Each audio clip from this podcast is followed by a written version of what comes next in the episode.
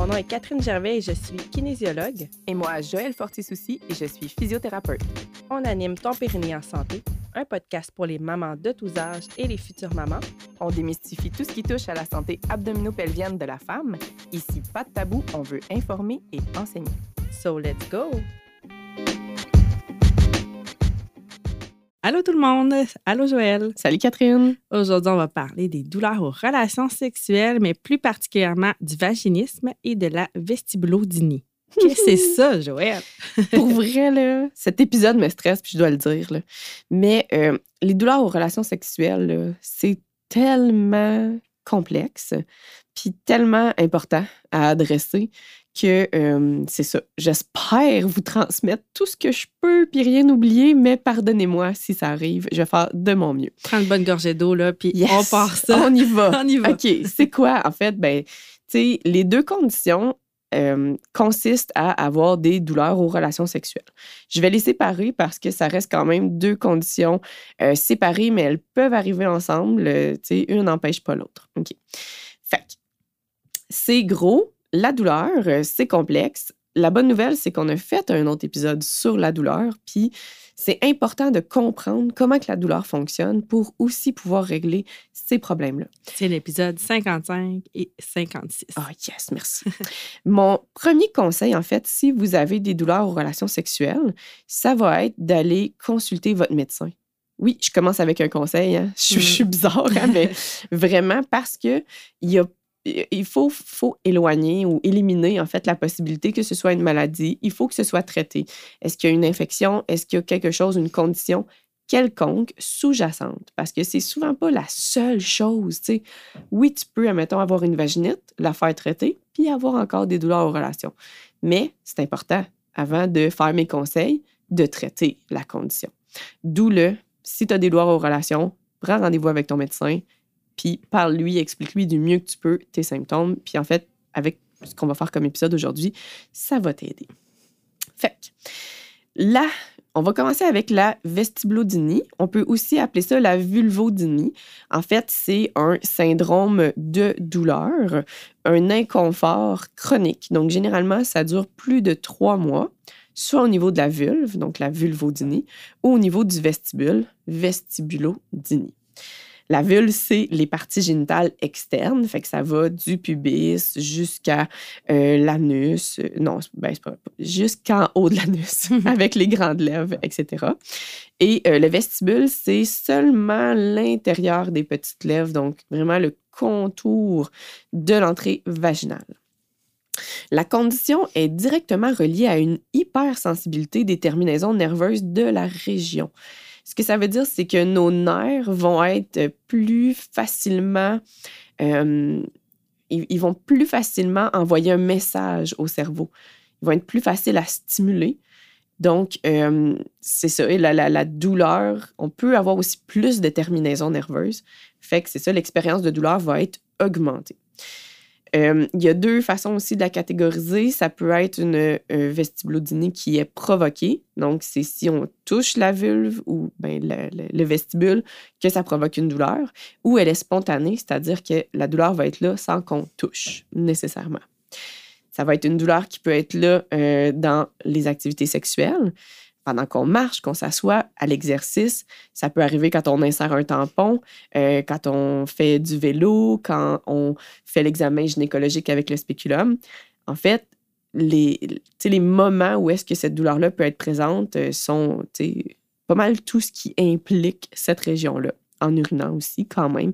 C'est pas le symptôme typique, comme la vestibulodynie, vulvodynie, ça va être beaucoup plus relié avec un problème au niveau des relations sexuelles, tu sais, comme ça va être ça la plus grande dysfonction. Mais euh, c'est ça, tu sais, ça peut euh, faire des douleurs dans un la peu... même région. Exactement, tu sais, à d'autres activités, là. euh, Ouais, en s'essuyant.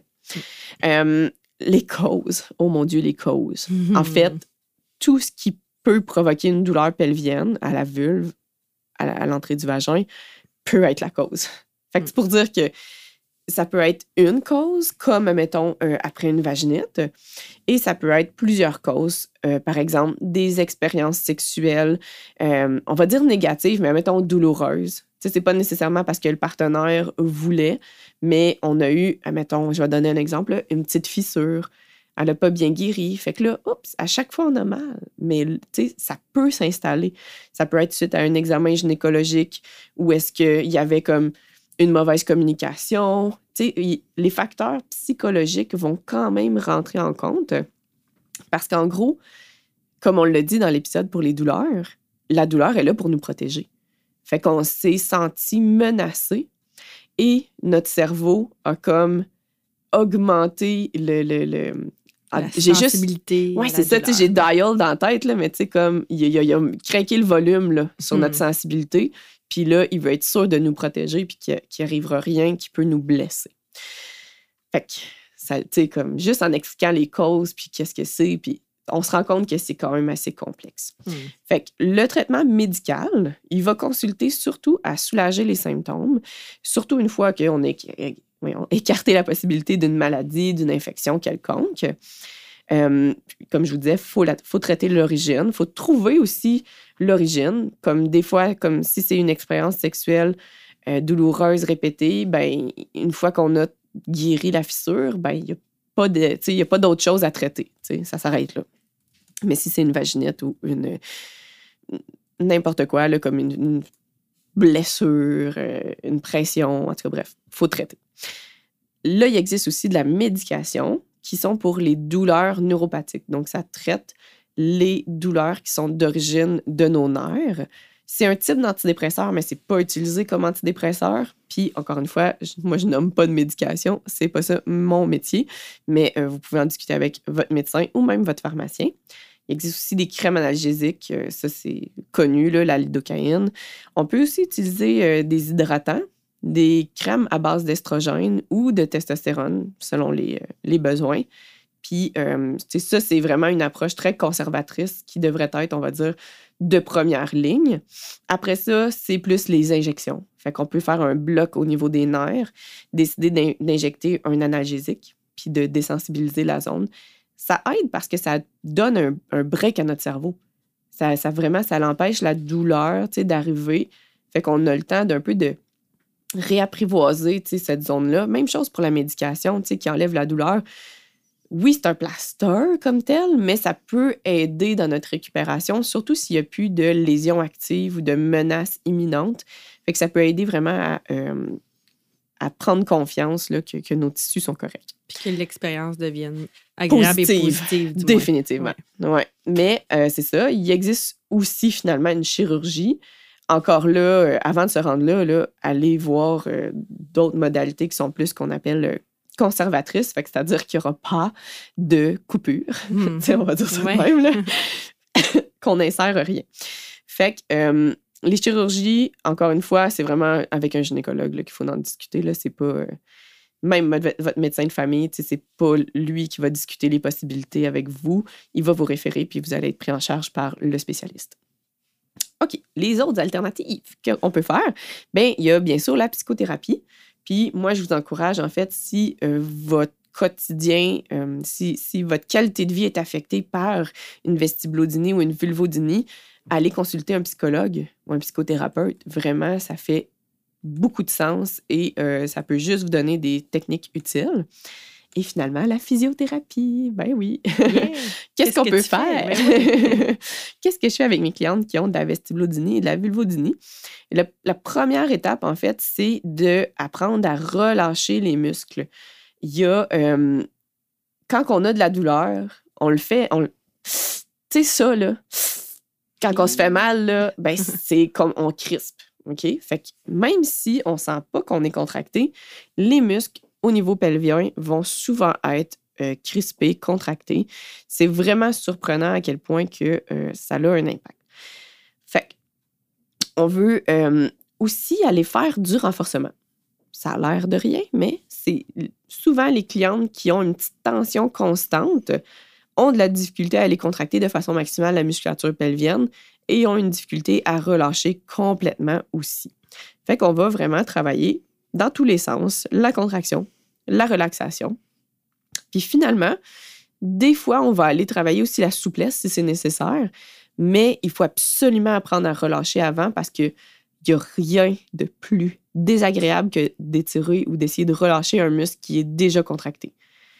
Il aimera pas mais- ça. ouais, comme, des fois, je, je, je sais pas tout le temps. Je viens pour faire comme un point gâchette, qui est une pression constante sur un point musculaire qui est tendu.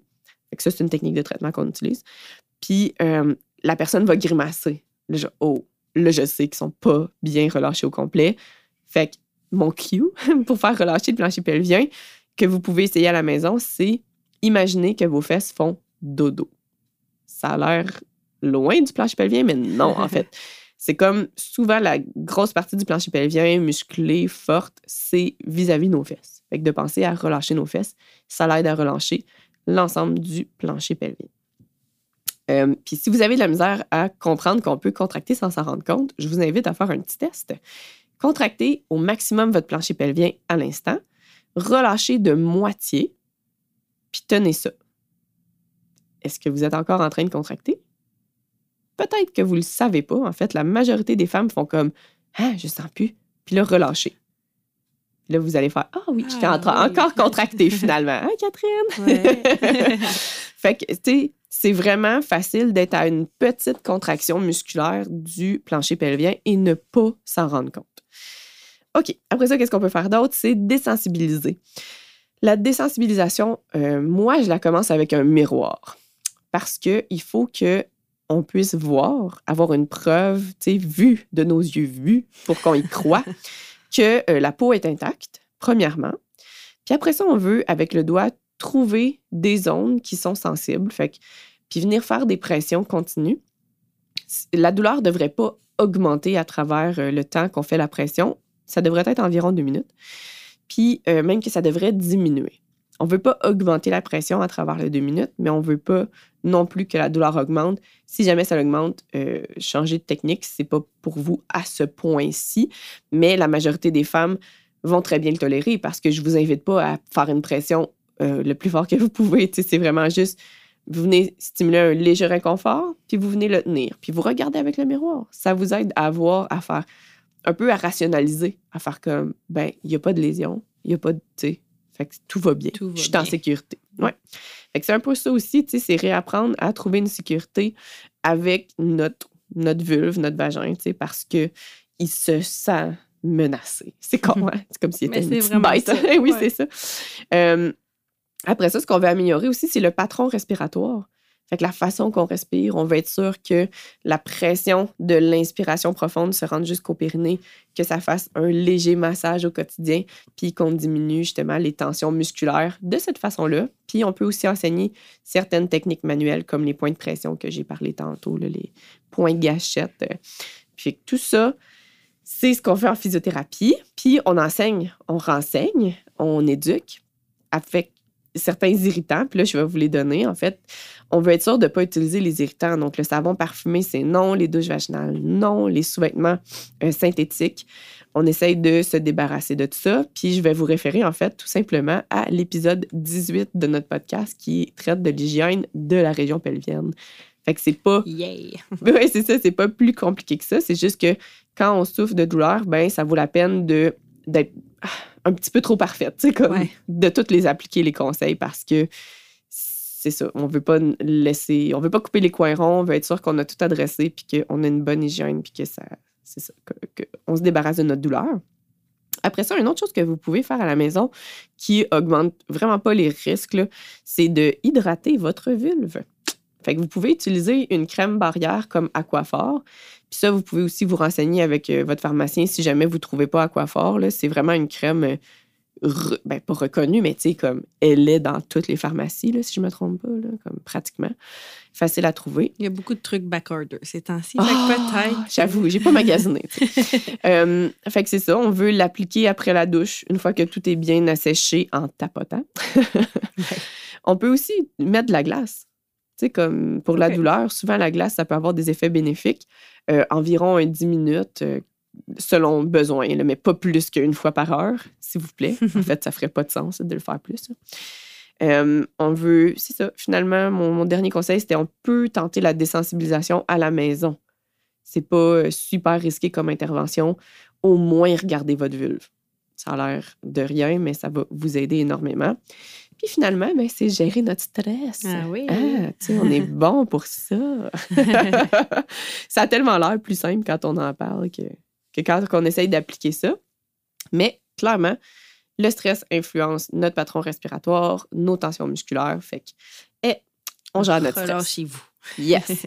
fait que ça termine la vulvodynie, vestibulodynie. As-tu quelque chose à ajouter, Catherine? Ben non, c'est super intéressant. Écoute, euh, j'ai hâte euh, de la suite. Oui, L'autre aussi. le très vaginisme. commun, très, très commun. Oui, vraiment. Puis c'est tabou. Fait que dans le fond, tu le sais pas que c'est commun. Fait que là, tu t'es toute seule, que t'es brisée. Mais non, puis ça peut arriver souvent. Ah, le vaginisme? Ouais. Pour vrai, tu sais, comme. Il n'y a, pas un syndrome de douleur qui est drôle, mais le vaginisme, surtout primaire, fait que c'est-à-dire que, qui est là depuis le début, ça peut donner une impression d'être tellement seul au monde parce que notre, notre société est tellement sexualisée, puis c'est encore une fois tellement axé sur la pénétration que euh, c'est ça, c'est c'est vraiment pas drôle. Mais OK, on va y aller avec le début. C'est quoi? c'est un trouble sexuel qui se caractérise par une contraction musculaire involontaire de la musculature du plancher pelvien ou du périnée. Ça rend la pénétration douloureuse, voire impossible. Puis c'est pas rare que c'est impossible. C'est ce qu'on appelle essayer de rentrer d'un mur, là, carrément. Ouais, vraiment, vraiment. Tu sais, c'est ça. L'impression qu'il y a quelque chose qui bloque, là, c'est c'est vraiment ce que j'entends le plus souvent. Euh, comme je disais, on peut l'avoir de forme primaire, fait que c'est avant même d'avoir eu notre première relation, ou secondaire, fait que c'est suite à avoir eu des rapports sexuels pénétratifs satisfaisants. Il existe du vaginisme total, donc qui est impossible d'avoir euh, des rapports avec pénétration, puis impossible d'insérer quoi que ce soit dans le vagin. Fait qu'un tampon, un Hmm, spéculum, c'est non. Il y a aussi du vaginisme qui serait situationnel. Fait que ça arrive quand euh, euh, c'est une situation qui vient stresser. Bref, c'est la- la- le coffre-fort se barre. Là, comme, ça peut être un examen gynécologique, ça peut être. euh, mais Un mettons. viol, mettons, ou quelque chose aussi qui pourrait être. euh, Oui. Qui vient vraiment. c'est ça. Mais après ça, mettons, on l'aurait juste euh, aux relations sexuelles, mais on pourrait avoir notre examen gynécologique. Tu comprends? C'est comme. Fait que c'est situationnel après ça, mais là, toi, ça serait plus comme un genre de vaginisme secondaire. OK. Et t'es secondaire à un événement traumatisant. Fait que les symptômes, ça serait. Ben, je dis ça serait, mais je vois pas tout le temps une peur, ou en tout cas, c'est pas tout le temps clair avec mes clientes, là. mais selon les définitions, ça serait une peur de la pénétration. Euh, Il y aurait une contraction involontaire du plancher pelvien ou une augmentation de tonus. Fait qu'encore une fois, dans tous les cas, c'est involontaire une douleur qui serait insoutenable. Puis ça, c'est des mots forts. Là. Les femmes décrivent ça comme un coup de couteau, une lame de rasoir, une impression de déchirer de l'intérieur. Puis ça, ça, je le vois. Là, comme intense, ça, c'est à chaque, ben, à chaque fois que c'est du vaginisme. ouais. C'est principalement, en fait, le, cerveau qui, par réflexe de protection, il va se croire en danger, comme quand on parlait des mécan- mécanismes de douleur. Puis il va contracter les muscles du plancher pelvien puis après ça, ça va être la contraction qui va être responsable des douleurs aux relations. Fait que c'est comme un cercle vicieux, puis euh, dur à casser, en fait. Tu sais, ça va être. Ouais. Les causes sont multiples, un peu comme euh, la vestibulodynie. là. Une expérience négative, que ce soit un abus, un accouchement difficile, une relation toxique, euh, une cause médicale comme, mettons, l'endométriose, fait que ça cause des douleurs, fait que ça peut amener les muscles pelviens à se crisper. Euh, la vulvodynie, ah ah, Ah, ah. ça peut être tu disais au début, on peut avoir les Ouais. deux, là, que la douleur elle soit et plus à l'externe et à l'interne. ben, qu'une vulvodynie amène un vaginisme. C'est Ça arrive. Très, très, très, très possible. Euh, des causes qui peuvent, peuvent être hormonales, excusez, ou encore euh, suite à une infection. Mais tu sais, c'est un peu même mécanisme que la vulvodynie, tu sais, comme ça peut être un syndrome de douleur qui devient une douleur chronique, qui devient un vaginisme. Fait ça, c'est possible aussi.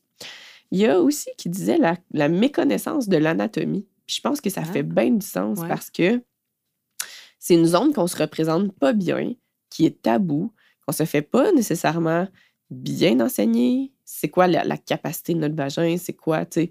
Fait qu'avec une petite expérience négative, peut débouler un mécanisme de protection, tu sais, exagéré, mais dans, dans ce que la personne comprenait de son anatomie, mais ça fait du sens. Sais, comme avoir l'hymen perforé aux premières relations, puis un saignement, puis t'es comme, oh my God, tu sais, je sens que mon vagin est trop petit, il a déchiré tellement que, tu sais, c'est ça, finalement, il est pas fait pour avoir un pénis. Puis, fait que, tu sais, comme cette ouais. espèce de, de spin-là de, ben, on connaît pas bien notre ana- anatomie, puis après ça, les craintes qu'on s'est faites, tu sais, projeter pendant qu'on était jeune ou peu importe. Fait que là, tu sais, ça... hamster, il peut vraiment se faire aller. Oh là. oui, c'est ça, tu sais, comme on la voit pas, la région, fait que ça peut faire place à beaucoup d'imagination. Euh, le diagnostic, ça se fait par un gynécologue, puis moi, j'en ai même vu par des médecins de famille. Je dirais, les, les médecins de famille, d'habitude, ils savent c'est quoi, Puis parlons-en, je fais une parenthèse parce que, hein, vous savez, on aime ça faire des parenthèses, mais justement, on, on est- on voit pas tant que ça l'anatomie féminin pour de vrai, où c'est tout le temps le même modèle. Fait qu'on dirait que toi, si tu t'observes, tu jeune adolescente peut-être ou adulte, puis tu trouves que ta vulve ressemble pas à ce que tu vois dans les livres ou dans les films porno, mais ça films. peut te créer un énorme stress. Puis, tu sais, des, des petites lèvres plus grandes que les grandes lèvres ou, tu sais, plus écartées, de couleurs différentes. Je veux dire, toutes les vulves sont différentes puis sont toutes normales, là, quand même. Fait qu'il faut pas se comparer à des fois ce qu'on voit dans les images euh, qui sont projetées non plus. Fait que faites attention, tu à ça. Peut-être que ça peut vous crisper et dire, ah, la personne que je viens de rencontrer, j'ai peur qu'elle me juge sur mon anatomie qui est peut-être pas comme dans les films porno. Puis là, tu sais, c'est ça, le hamster peut partir, là, mais c'est ça. Je pense qu'on est comme confronté à des images de perfection, mais non. Toi, t'en vois en tout cas à longueur de journée. Fait que tu peux nous confirmer. Tellement- Confirme-nous qu'on est toutes différentes, on est toutes belles pareilles de là. là. Excuse, tu m'as fait tousser tellement que j'ai ri. Euh, oui, tellement. Pour vrai, il n'y a pas personne. euh, puis, tu sais, comme justement, je peux en voir des femmes qui sont un petit peu plus complexées. Puis, je suis juste comme. Ben, tu sais, il y en a qui ont, mettons, euh, le, syndrome des ovaires polykystiques. Puis, oui, ça va faire des genres de boutons ou des, des fois des, des petits mini-abcès. Tu sais, comme. Je le sais, ça a l'air de quoi, tu sais, un périnée d'une femme qui a ça. Puis non, ça me, tu sais, comme, je trouve pas ça dégueu. Ça, c'est, c'est juste, c'est comme ça. La peau est plus euh, fragile à l'acné, des choses comme ça, tu sais, comme, ça arrive. Puis il n'y a pas personne de pareil. Et euh, il n'y a pas de normes aussi, hein. Comme j'ai, lu un livre, euh, la, la Bible du vagin, qui, la gynécologue dit, il n'y a pas de normes sur la longueur des petites lèvres. Fait que Ouais. crime, dites-vous pas, genre, ah, mes petites lèvres sont trop longues. Ben non, parce que Mm. même les gynécologues n'ont pas de repères, tu sais. Puis, euh, fait que c'est ça. Fait que si C'est comme, êtes- c'est comme nos cheveux. On a tous des cheveux complètement différents en termes de grosseur, de longueur, de couleur, de et où la séparation, plus en avant, plus en arrière, euh, les rosettes que tu as. je trouve que c'est comme des faces, en fait. C'est Comme juste des que faces, ouais. Je suis. Puis pour vrai, là, maintenant qu'on on niaise pas, là, comme j'en ai vu là, des périnées. là. J'ai fait le calcul, là, plus que 800. Là. Ouais, Mais quand même. j'ai- je suis pas capable de me rappeler. Tu sais, comme notre cerveau est pas fait pour se rappeler d'une vulve, là. Comme, mais c'est différent comme nos traits. Tout, comme chaque partie quoi, peut ouais. être différente.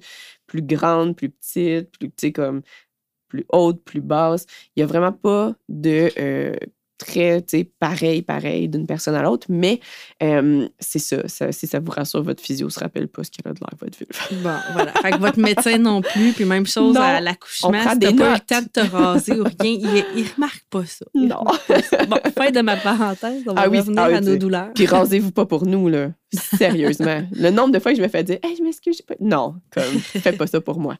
Il y, en a, il y en a des femmes qui se rasent pas, puis c'est correct, là. On voit tout ce qu'on a besoin de voir, ne t'inquiète pas. OK. Fait que je pense que ça faisait le tour de c'est quoi les causes du vaginisme. Euh, après ça, les traitements, en fait, c'est semblable à euh, la vestibulodynie. On veut une approche multidisciplinaire, encore une fois.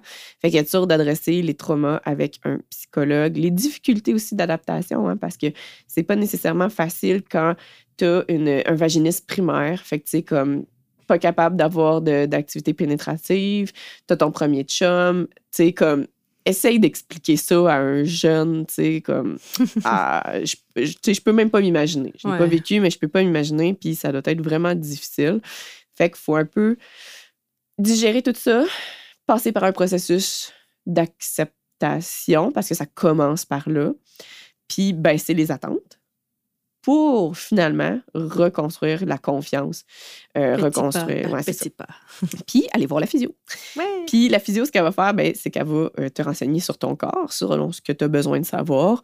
On veut aussi, euh, tu sais, comme adresser les fausses croyances, mais c'est encore une fois par l'éducation, comme ce qu'on fait là aujourd'hui, tu sais, avec vous. Euh, puis on veut, après ça, apprendre à détendre la musculature par les techniques de respiration, euh, les automassages, désensibilisation, encore une fois, si c'est nécessaire. Mais on enseigne aussi à utiliser les dilatateurs vaginaux. Je dirais, tu sais, c'est pas mal ce qu'il y a de plus euh, particulier au vaginisme euh, comparé à la vestibulodynie, où ce que c'est pas nécessairement euh, indiqué là, de- de- d'utiliser des dilatateurs.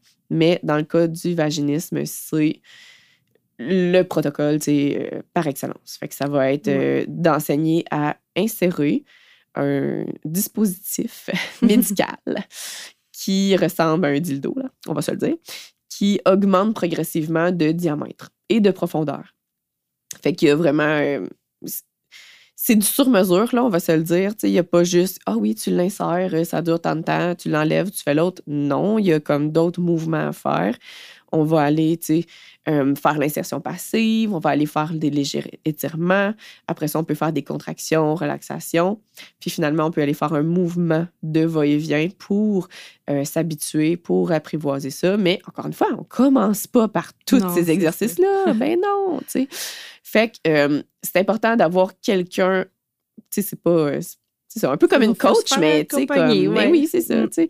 Vraiment de l'accompagnement pour les dilatateurs vaginaux qui sont euh, tout un art, là, comme tel. On avait parlé à l'épisode 28 aussi, là, euh, ça s'appelle euh, Astuces pour les douleurs persistantes aux relations. Fait que ça ressemble un peu à ce qu'on a dit aujourd'hui, mais vous pouvez aller écouter aussi cet épisode-là euh, Je vous si vous voulez en avoir plus. Oui, puis j'ai une ressource à euh, vous euh, donner, en fait, euh, qui est vraiment bon. C'est un mini-film qui parle de l'expérience d'une jeune femme avec le vaginisme. Ça s'appelle, c'est en anglais, mais il y a un sous-titre français dans le petit film, Tightly Wound. Fait que euh, ça peut être vraiment intéressant si vous avez du vaginisme d'aller écouter ça, son expérience, la façon. Ben, elle parle aussi de ses mauvaises expériences, au niveau médical, de faire comme, de commencer avec la marche beaucoup trop haute, puis euh, après ça, de, de trouver les bons professionnels, la bonne façon, puis euh, de parvenir à avoir des relations avec pénétration. On va mettre euh, le lien puis le titre dans les notes de l'épisode pour que vous puissiez aller voir ce petit film-là. Est-ce que tu avais d'autres trucs euh, à rajouter? Ou peut-être moi, j'aurais une question. Ouais, vas-y, Mettons, d'apprendre à euh, connaître notre corps, je veux dire, nous-mêmes dans l'intimité, peut-tu être une façon un peu après ça de. Je veux dire, euh, la, ma- la masturbation, que c'est quelque chose qui pourrait nous aider dans ces cas-là ou Tellement. pas en fait, du tout. tu Parce- 100% Si raison. tu as vraiment mal, tu voudras pas non plus aller te toucher là. Quand tu as parlé d'expérience positive, Ouais. c'est ça. Tu commences tout seul. C'est ça. Puis tu commences pas avec, euh, tu sais, comme une pénétration. tu. Non, non. Tu peux avoir beaucoup de plaisir avec cette zone-là sans activité pénétrative. Tu peux même intégrer partenaire, tu sais, dans... Fait qu'au dans début, ces tout seul, après ça, ouais. tu sais plus qu'est-ce que t'aimes. Parce qu'il y a plusieurs façons de stimuler le clitoris. là. C'est un gros organe en passant. C'est pas juste un, un- un petit bout de doigt. Inquiétez-vous pas, c'est quand même gros.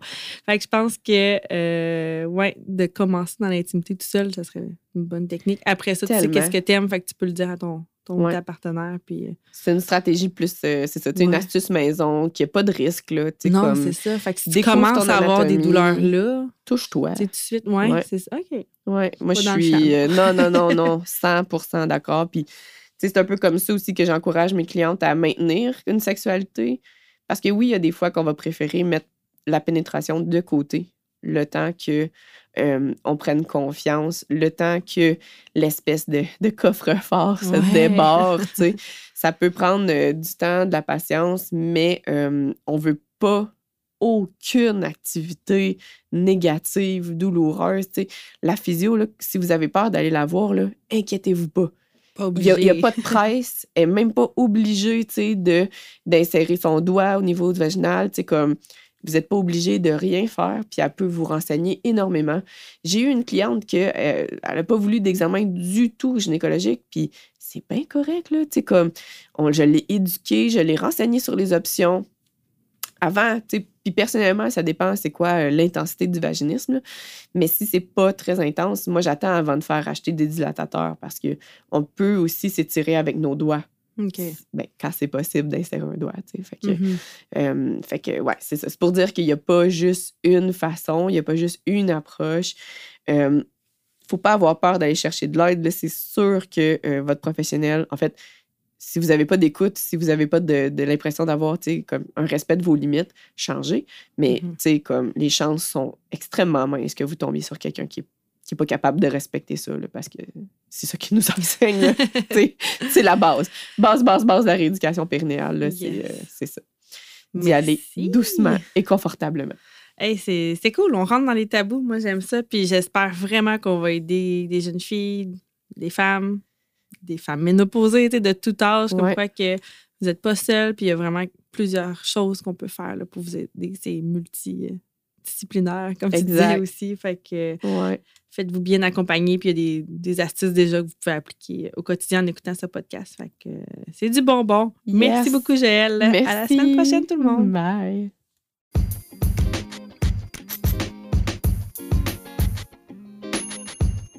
Hey, merci d'avoir écouté l'épisode jusqu'ici. Si tu as apprécié, n'hésite pas à le partager avec toutes les femmes de ton entourage qui pourraient être intéressées par le sujet de cet épisode. Tu peux aussi nous laisser une note de 5 étoiles sur Spotify ou Apple Podcasts. On te remercie vraiment beaucoup de soutenir notre mission et à la semaine prochaine.